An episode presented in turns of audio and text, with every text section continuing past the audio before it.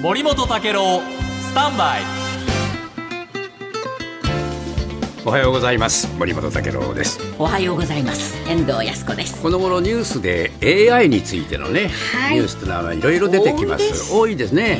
そうした中で今日ね日本経済新聞が、あー取り上げているのはですね、西陣織と、えーソニー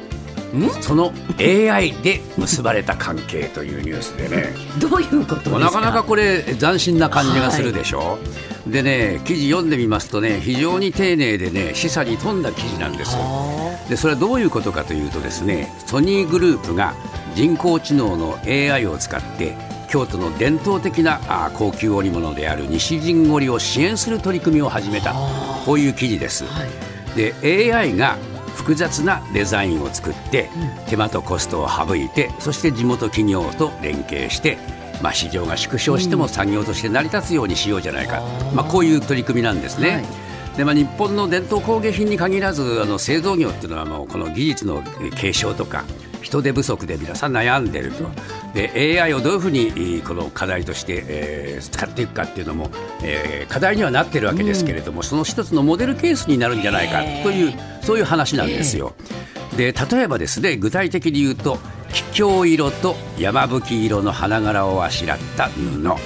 えー貴重になっている有足文様っていうのは、まあ、平安時代の頃から京都の貴族の階級が装束などに用いたもので、まあ、伝統的なものですね、今も人気の和服の文様として西陣織の帯などに使われているものです、でこういう伝統を感じさせる格調高いデザインを考えるのが AI はい、でそれをですね、で仕掛けたのはソニーグループの子会社のソニーコンピューターサイエンス研究所というところの京都研究室というところです。で21年に GAN GAN、GAN と呼ぶ AI モデルを使った研究に着手したというんですが、これ GAN というのはなかなか優れたもので、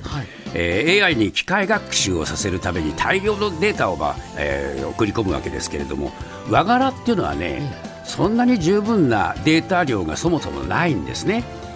ですか。ら、まあ、200とか300種類の柄をセットして、まあ、こういう少ないデータからでも効果的なさまざまなあその柄をパターンとして、えー繰り返して学習できるようにすると、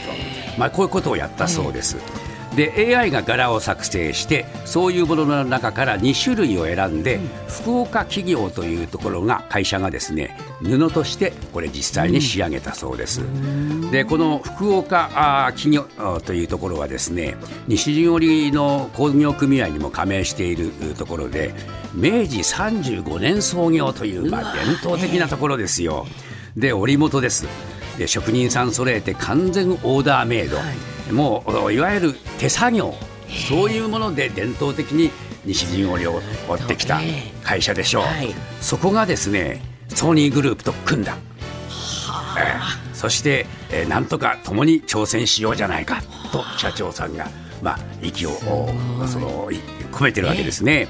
で西実際にこの西陣織取り巻く環境は厳しくてですね、えー出荷額を見るとピークの1990年には2790億円あったものが、21年には93%減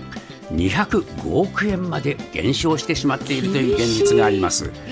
でまあやっぱりねあの西陣織はデザインからもう紙のそのね文様のお型紙の製作から糸染めから織などもさまざまな職人が分業でやると。でそれぞれ高度な技術も求められますからコストもかかる手間もかかる、そしてえ市場は縮小するということでなかなかね新しいデザインに挑戦する余裕もなくなってしまって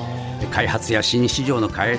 拓もですね失われていくと、そうすると市場縮小してしまう。なんとかしなきゃという思いがあるようなんですね。ですから西陣織の工業組合自体もですねこの勢いを取り戻せる可能性が十分にあるんだと言ってこれに期待かけてると。そうですか。もうね伝統の上にねあぐらかく時代じゃないっていうふうに皆さん思ってるんでしょう、そういう思いとですねこのおソニーグループとの気持ちが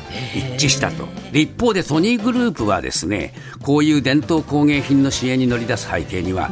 どんな優れた研究も社会で使われなければ意味がないっていうそういうモチベーションなんだというんですね、でフランスのパリとかイタリアのローマとか世界4か箇所で総勢30人などが研究に取り組んでいる場所だそうです。